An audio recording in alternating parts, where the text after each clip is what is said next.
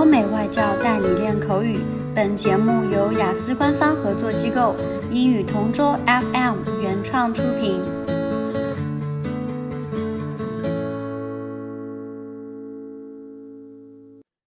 This is English Partner Topic Answers recording.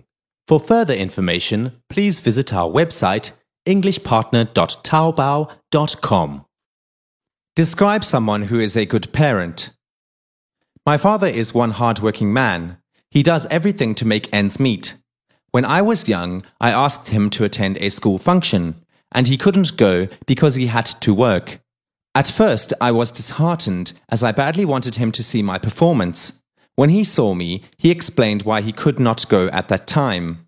He said that he wanted to see me perform, but at that moment his hands were tied. After our talk, I calmed down and accepted his reason. Nevertheless, my father found a way to see my performance before going to work. I was elated to see him seated in the audience. From then on, I know that father wants the best for us.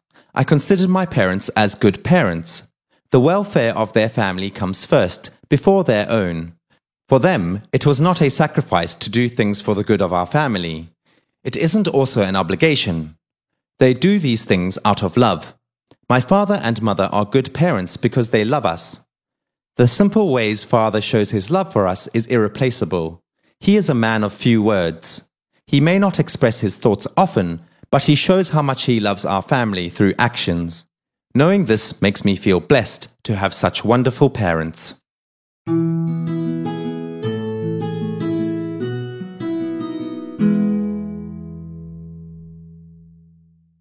Describe someone who is a good parent. I know that all parents want the best for their children, but in answer to this question, one person came to mind, and that is Mrs. King. She is my English teacher in the academy where I study. She has been my teacher for two years, and I have seen her passion and dedication to teaching the English language. Once, when we had a class, there was a knock at the door, and when she opened it, a very adorable and cute kid entered, and she introduced us to her son.